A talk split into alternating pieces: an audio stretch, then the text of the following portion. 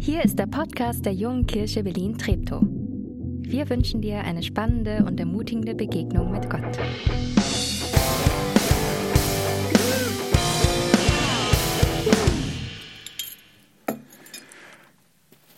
Einen wunderschönen guten Morgen auch von mir. Ich bin Nathanael, einer der Pastoren.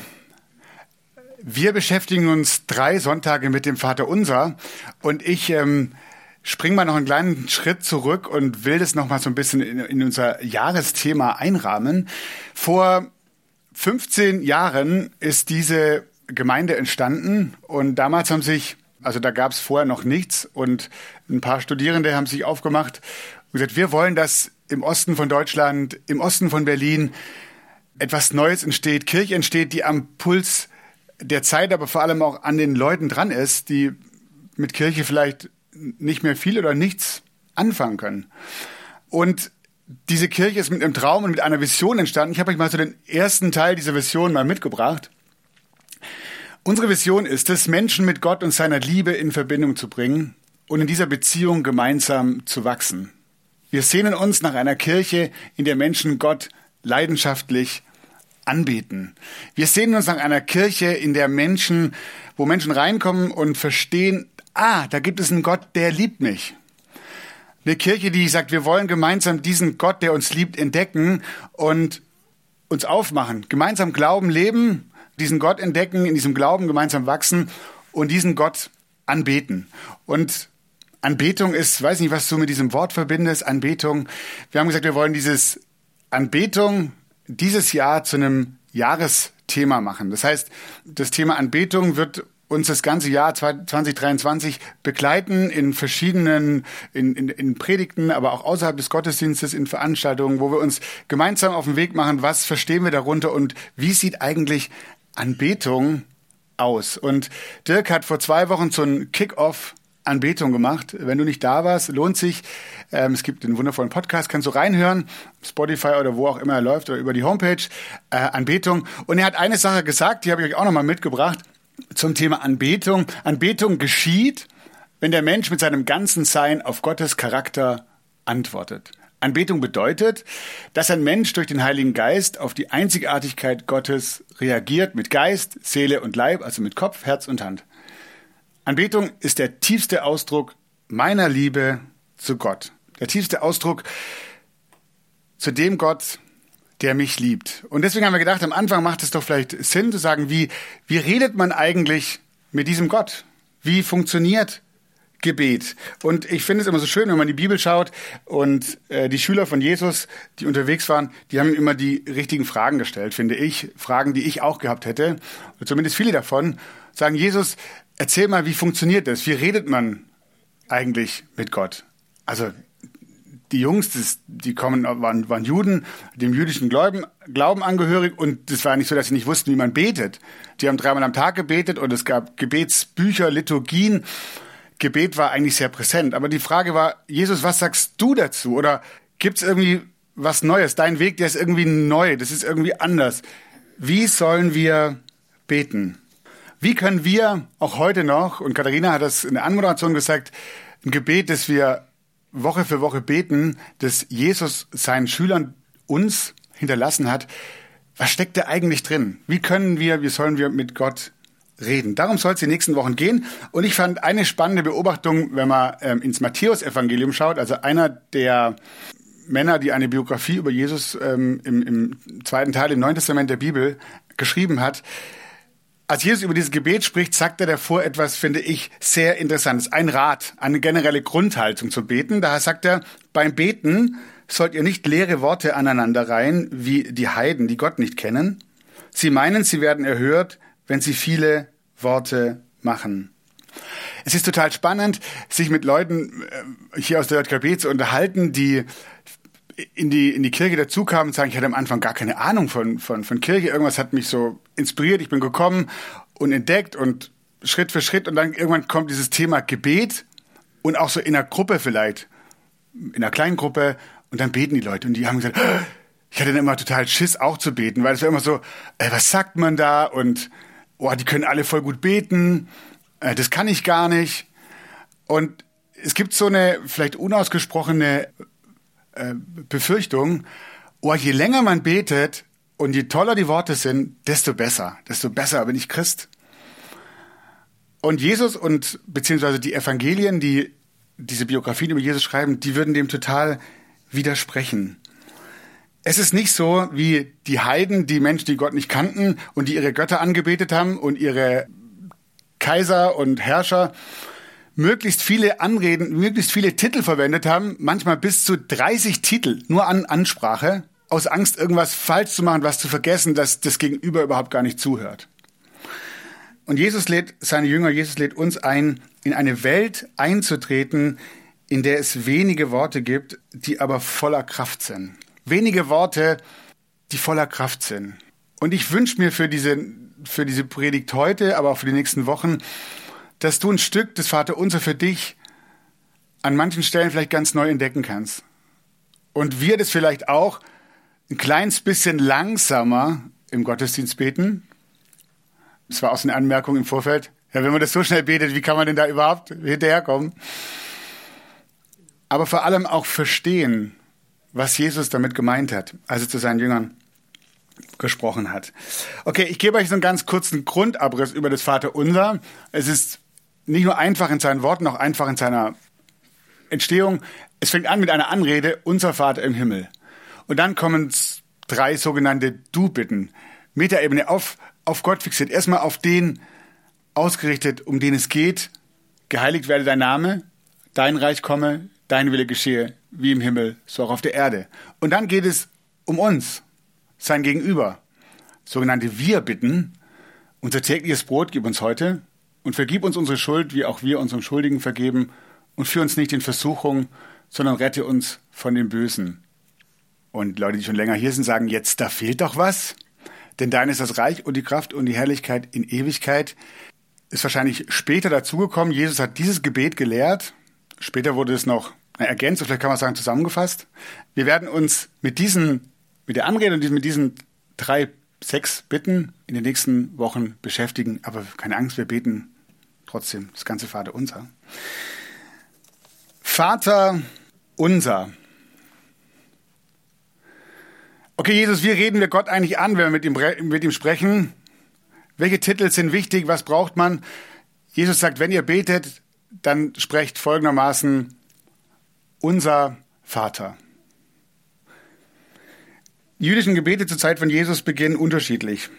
Einige werden mit den Worten Gott Abrahams, Gott Isaaks und Gott Jakobs, also die Erzväter, die, die Gott berufen hat. Abraham, sein Sohn Isaak, sein Enkel Jakob.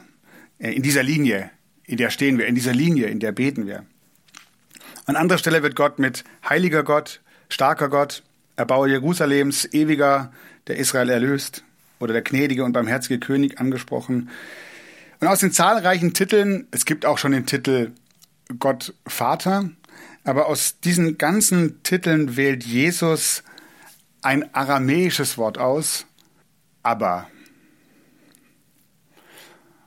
Und im Nahen Osten sagen das die Kinder noch heute zu ihrem Papa. Aber mein Vater oder unser Vater. Indem Jesus seine Jünger lehrt, aber zu beten, bekräftigt er gleichzeitig die Vision einer Glaubensfamilie, die über eine ethische Verbundenheit mit Abraham hinausgeht. Alle sind gemeint. Bei dem Wort aber gibt es keine ethischen oder historischen Insider oder Outsider. Außerdem wurde damals im Gottesdienst in den Synagogen Hebräisch gelesen und Hebräisch gesprochen und Hebräisch gebetet. Und es war eine völlige Revolution, was Jesus macht. Er sagt, ihr könnt in eurer, in eurem Dialekt, ihr könnt in Aramäisch beten. Es gibt keine Zugangsformel, um zu Gott zu kommen. Es gibt keine richtige Sprache, um mit Gott zu reden. Ihr dürft einfach mit euren Worten, in eurer Sprache beten. Interessant finde ich, wenn man sich das Wort aber anguckt, dass dann viele gedacht haben, wow, deswegen ist ja Gott jetzt unser Kumpel, wir dürfen Papa sagen. Und interessant ist, dieses Wort aber wurde nicht nur zum Vater, für den Vater verwendet, sondern auch zum Beispiel von einem Schüler zu seinem Lehrer. Aber war auch ein, ja, ein, ein, ein Vorbild, eine Respektsperson. Und dann sagt Jesus eben unser Vater, nicht mein Vater. Es gibt immer wieder Formulierungen, auch in dem Psalmen, wo es um meinen Gott geht. Ja, auch das ist wichtig. Ich glaube, es gibt eine persönliche Beziehung zwischen mir und zwischen Gott. Aber das Vaterunser betont die Familie Gottes, den einen liebenden Vater. Dieses Gebet sieht alle Nachfolge Jesus als Kinder seiner Familie. Ich hatte mal eine, ein, ein, ein, ein Teenager-Mädel hier, die gesagt hat, ach, weißt du was, Vater unser, ich bete immer gar nicht so mit. Unser tägliches Brot gib uns heute, mein Kühlschrank ist voll, was, was soll ich da beten? Und da sage ich, hey, wie schön, dass dein Kühlschrank voll ist. Aber es gibt viele Christen auf dieser Welt, deren Kühlschrank ist nicht voll. Was wäre, wenn wir das Gebet als ein Gebet begreifen, das nicht nur mich angeht, sondern das uns angeht? Den, der neben mir sitzt und vielleicht nicht sein täglich Brot hat, aber auch den, der tausende Kilometer weit von mir weg wohnt und seit Tagen hungert. Dass wir uns eins machen als Kinder dieses Gottes. Unser Vater im Himmel unser Vater, der du bist im Himmel. Erstaunlicherweise kommt das wunderbare Wort aber hier mit einem krassen Gegensatz verbunden. Dieser liebende Vater ist im Himmel. Für uns ist es irgendwo nachvollziehbar, das moderne Leben. Meine Familie wohnt äh, 670 Kilometer weit weg von uns in Süddeutschland. Als bei uns eine syrische Familie eingezogen ist in der, in der, in der Wohnung, äh, im Haus, hat eines Tages äh, die Frau, meine Frau gefragt, wo sind deine Eltern? Sagt sie, ach, die wohnen in Süddeutschland, 700 Kilometer weit weg. So, warum? Hat dein Mann dort keine Arbeit gefunden? Für die war das unvorstellbar, wie, also das, das, das funktioniert, wie kann man so weit weg von seiner Familie sein? Auch damals im, im, in diesem Kontext war das klar, die Familie wohnt unter einem Dach, die Familie bleibt zusammen umso mehr diese Herausforderung, Gott, aber Vater ganz nahe, ich darf zu ihm Papa, Vater sagen, und doch ist er fern, er ist im Himmel. Wir, die glauben, gehören in diese geschaffene Welt. Er, Gott, ist der Schöpfer. Christen sind Geschöpfe, aber ist unser Schöpfer. Sterbliche werden geboren und sterben, während aber der Ewige ist. Er ist der liebende Vater, zum Greifen nah, und doch wohnt er in Ehrfurcht gebietender Majestät im Himmel. Und vielleicht ist es für dich herausfordernd, dieser Gedanke. Der Trost, der für mich dadurch kommt, ist, da ist ein Gott. Ich weiß nicht, wie es dir mit deinem Papa geht, ob du eine gute Verbindung zu dem Wort Papa hast, Vater. War der in deinem Leben da? Jesus erzählt von einem Vater, der liebend ist, der gut ist, der fürsorglich ist. Er hebt diesen, diesen Begriff auf eine ganz neue Ebene. Vielleicht gar nicht letztlich vergleichbar mit einem menschlichen Vater, der seine Begrenzungen und Grenzen hat.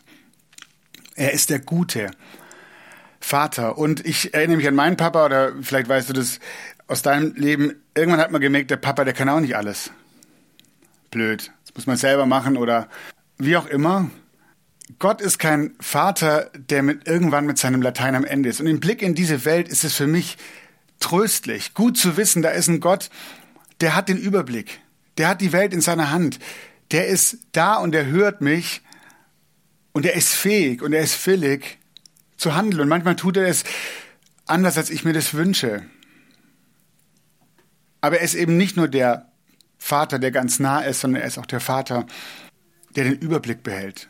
Er ist Vater, unser Vater im Himmel. Die älteste Sammlung der Aussprüche der Rabbiner berichtet, die ersten Frommen warteten eine Stunde und beteten dann erst, um ihr Herz auf Gott auszurichten. Es ist heute oft noch im, im, im jüdischen Kontext ähm, der Fall, dass dieses sich bewusst zu machen, wir haben einen Vater, der ganz nah ist, aber der der auch alles überblickt, Und ich darf zu ihm reden. Ich darf vor ihm stehen. Stille. Ich will mich aus diesem Vater ausrichten.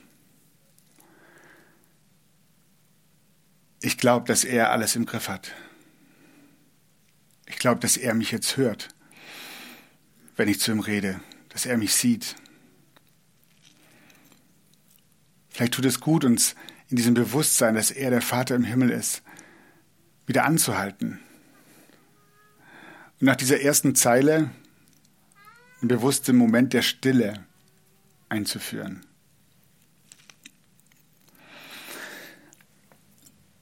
Und dann ein weiteres, oder diese erste Du bitte, geheiligt werde dein Name. Gott ist heilig. Und das Wort heilig bedeutet abgesondert. Äh, David, mein, mein Sohn, hat neulich mit einem Freund ein Experiment gemacht, die Lavalampe. Das ging nämlich folgendermaßen. Da musste man ein Glas äh, nehmen, und vielleicht kennst du das. Ein Teil ist Wasser, ein Teil ist Öl und dann macht man da so eine, eine Brause rein und dann ist es total cool. Dann blubbert es praktisch von unten das Wasser durch und auf der anderen Seite wieder runter. Am Ende, wenn die Brause weg ist, sieht es ungefähr wieder so aus. Und ich finde, was heilig bedeutet, das ist hier ein ganz cooles Bild dafür. Es sind zwei Dinge, die sich nicht miteinander mischen. Gott ist vollkommen gut und das vollkommen Gute mischt sich nicht mit dem Unheiligen, mit dem Unvollkommenen oder dem Bösen. Und ich glaube, ein wichtiger Gedanke dabei ist, jetzt könnte man denken, ach, Gott ist irgendwie so, äh, wie, ist nicht da, ist weg, abgesondert, äh, weg. Nein, aber Gott ist gut und Gott ist heilig und in ihm gibt es nichts Ungutes. Gott ist Licht, sagt die Bibel, in ihm gibt es keine Dunkelheit. Und wie gut ist es, das zu wissen, dass er sich nicht vermischen lässt, dass bei ihm nicht doch irgendwo, ach, wenn das Geld stimmt, dann lasse ich mich drauf ein. Dass Gott keiner ist, der irgendwo nachgibt oder sagt, ach, ich kann ein bisschen von dem Guten aufgeben, weil dann, nein, Gott ist der Heilige, Gott ist der durch und durch Gute.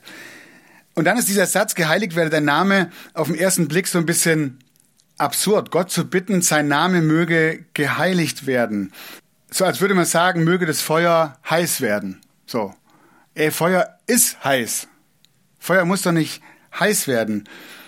Gottes Name ist, so sagt die Bibel, die heiligste Wirklichkeit überhaupt. Und jetzt gibt es hier eine spannende Beobachtung. Wenn man diesen Text in, seinem, in, seiner, in, seinem, in seiner Grundform liest, dann macht man die Beobachtung, in der hebräischen Bibel das Verb heilig machen, das hier verwendet wird, steht im Passiv. Passivus divinus, für alle, die es interessiert. Und daraus folgt, dass die Formulierung, also nein, und immer da, wo das, wo das Verb im Passiv steht, ist total spannend, ist immer Gott der Handelnde. Daraus folgt die Formulierung, dein Name werde geheiligt im Vater unser, wenn wir das beten. Damit ist gemeint, Gott, wir flehen dich an, dass du deinen eigenen Namen heilig machst. Klammer auf, weil kein Mensch kann das. Klammer zu. Aber wie macht Gott das? Wie geht es? Was ist damit gemeint?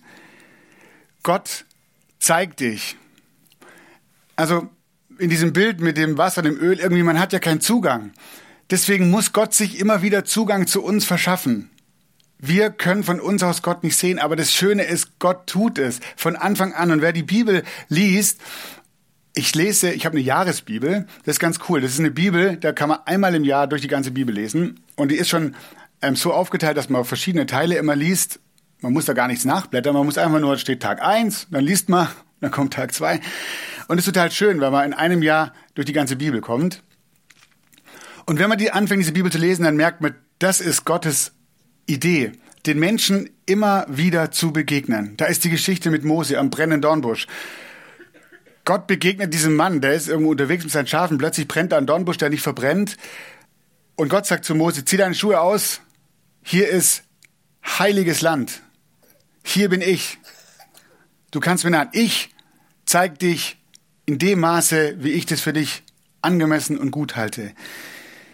Geheiligt werde dein Name heißt, Gott, wir sind darauf angewiesen, dass du dich in unserem Leben zeigst. Immer und immer wieder. Bitte tu das.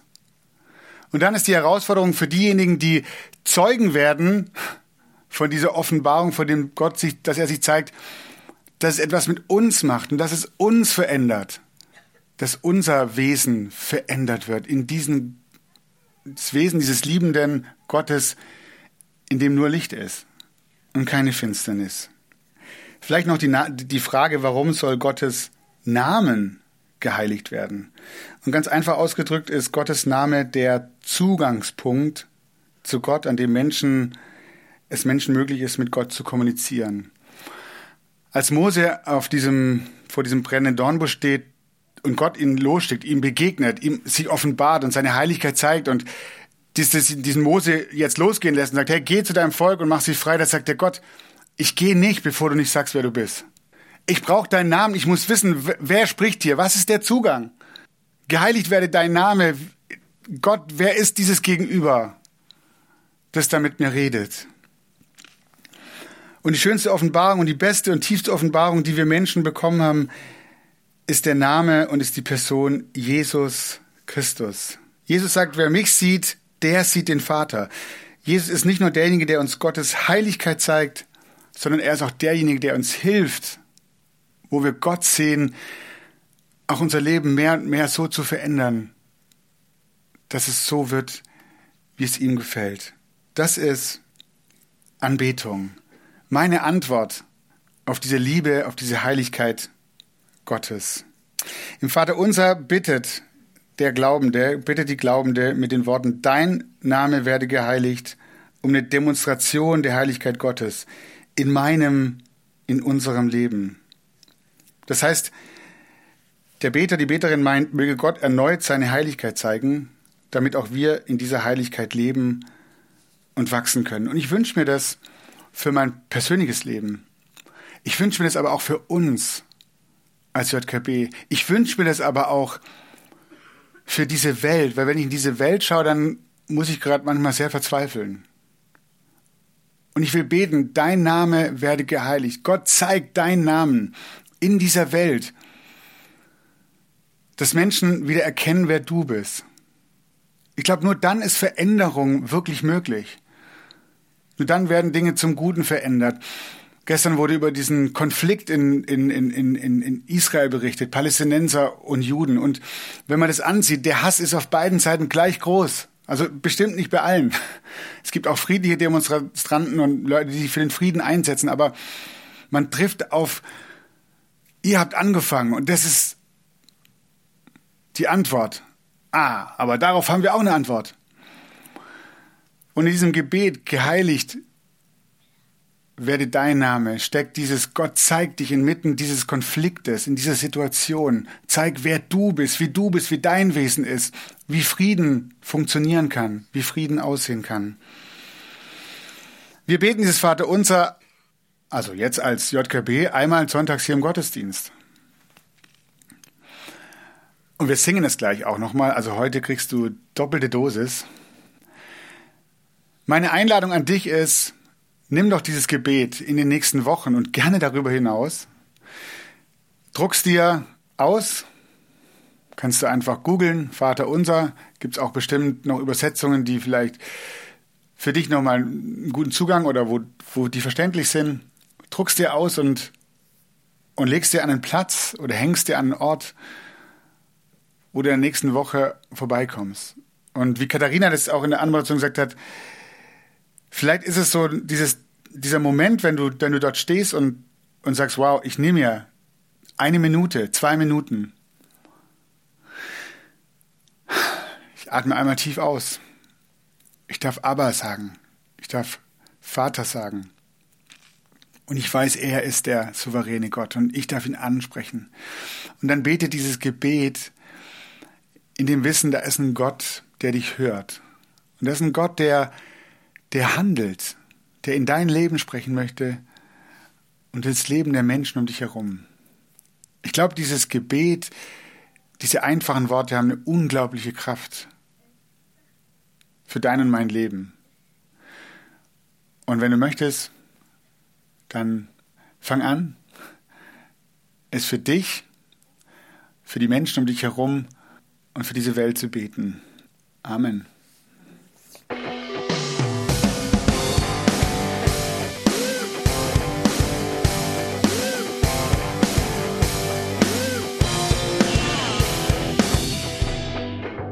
Dass du diesmal dabei warst. Wenn du mehr über den Glauben erfahren möchtest, dann schreib uns gerne an info@jkb-treptow.de oder besuch uns einfach persönlich. Alle Infos findest du unter jkb-treptow.de. Wir wünschen dir eine gesegnete Woche.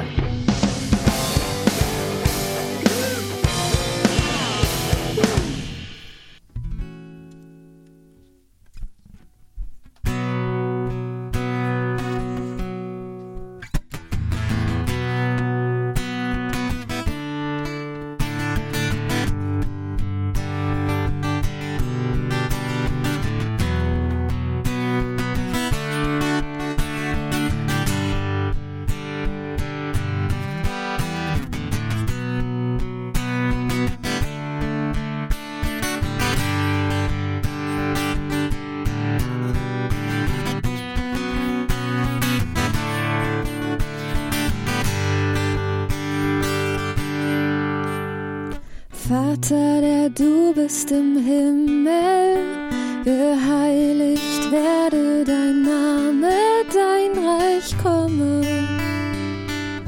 dein Wille geschehe, wie im Himmel, so auch auf Erden. Unser tägliches Brot gib uns heute und vergib uns unsere Schuld, wie wir auch vergeben. Und führe uns nicht in Versuchung, erlöse uns von dem Bösen. Denn dein ist das Reich und die Kraft und die Herrlichkeit. Amen.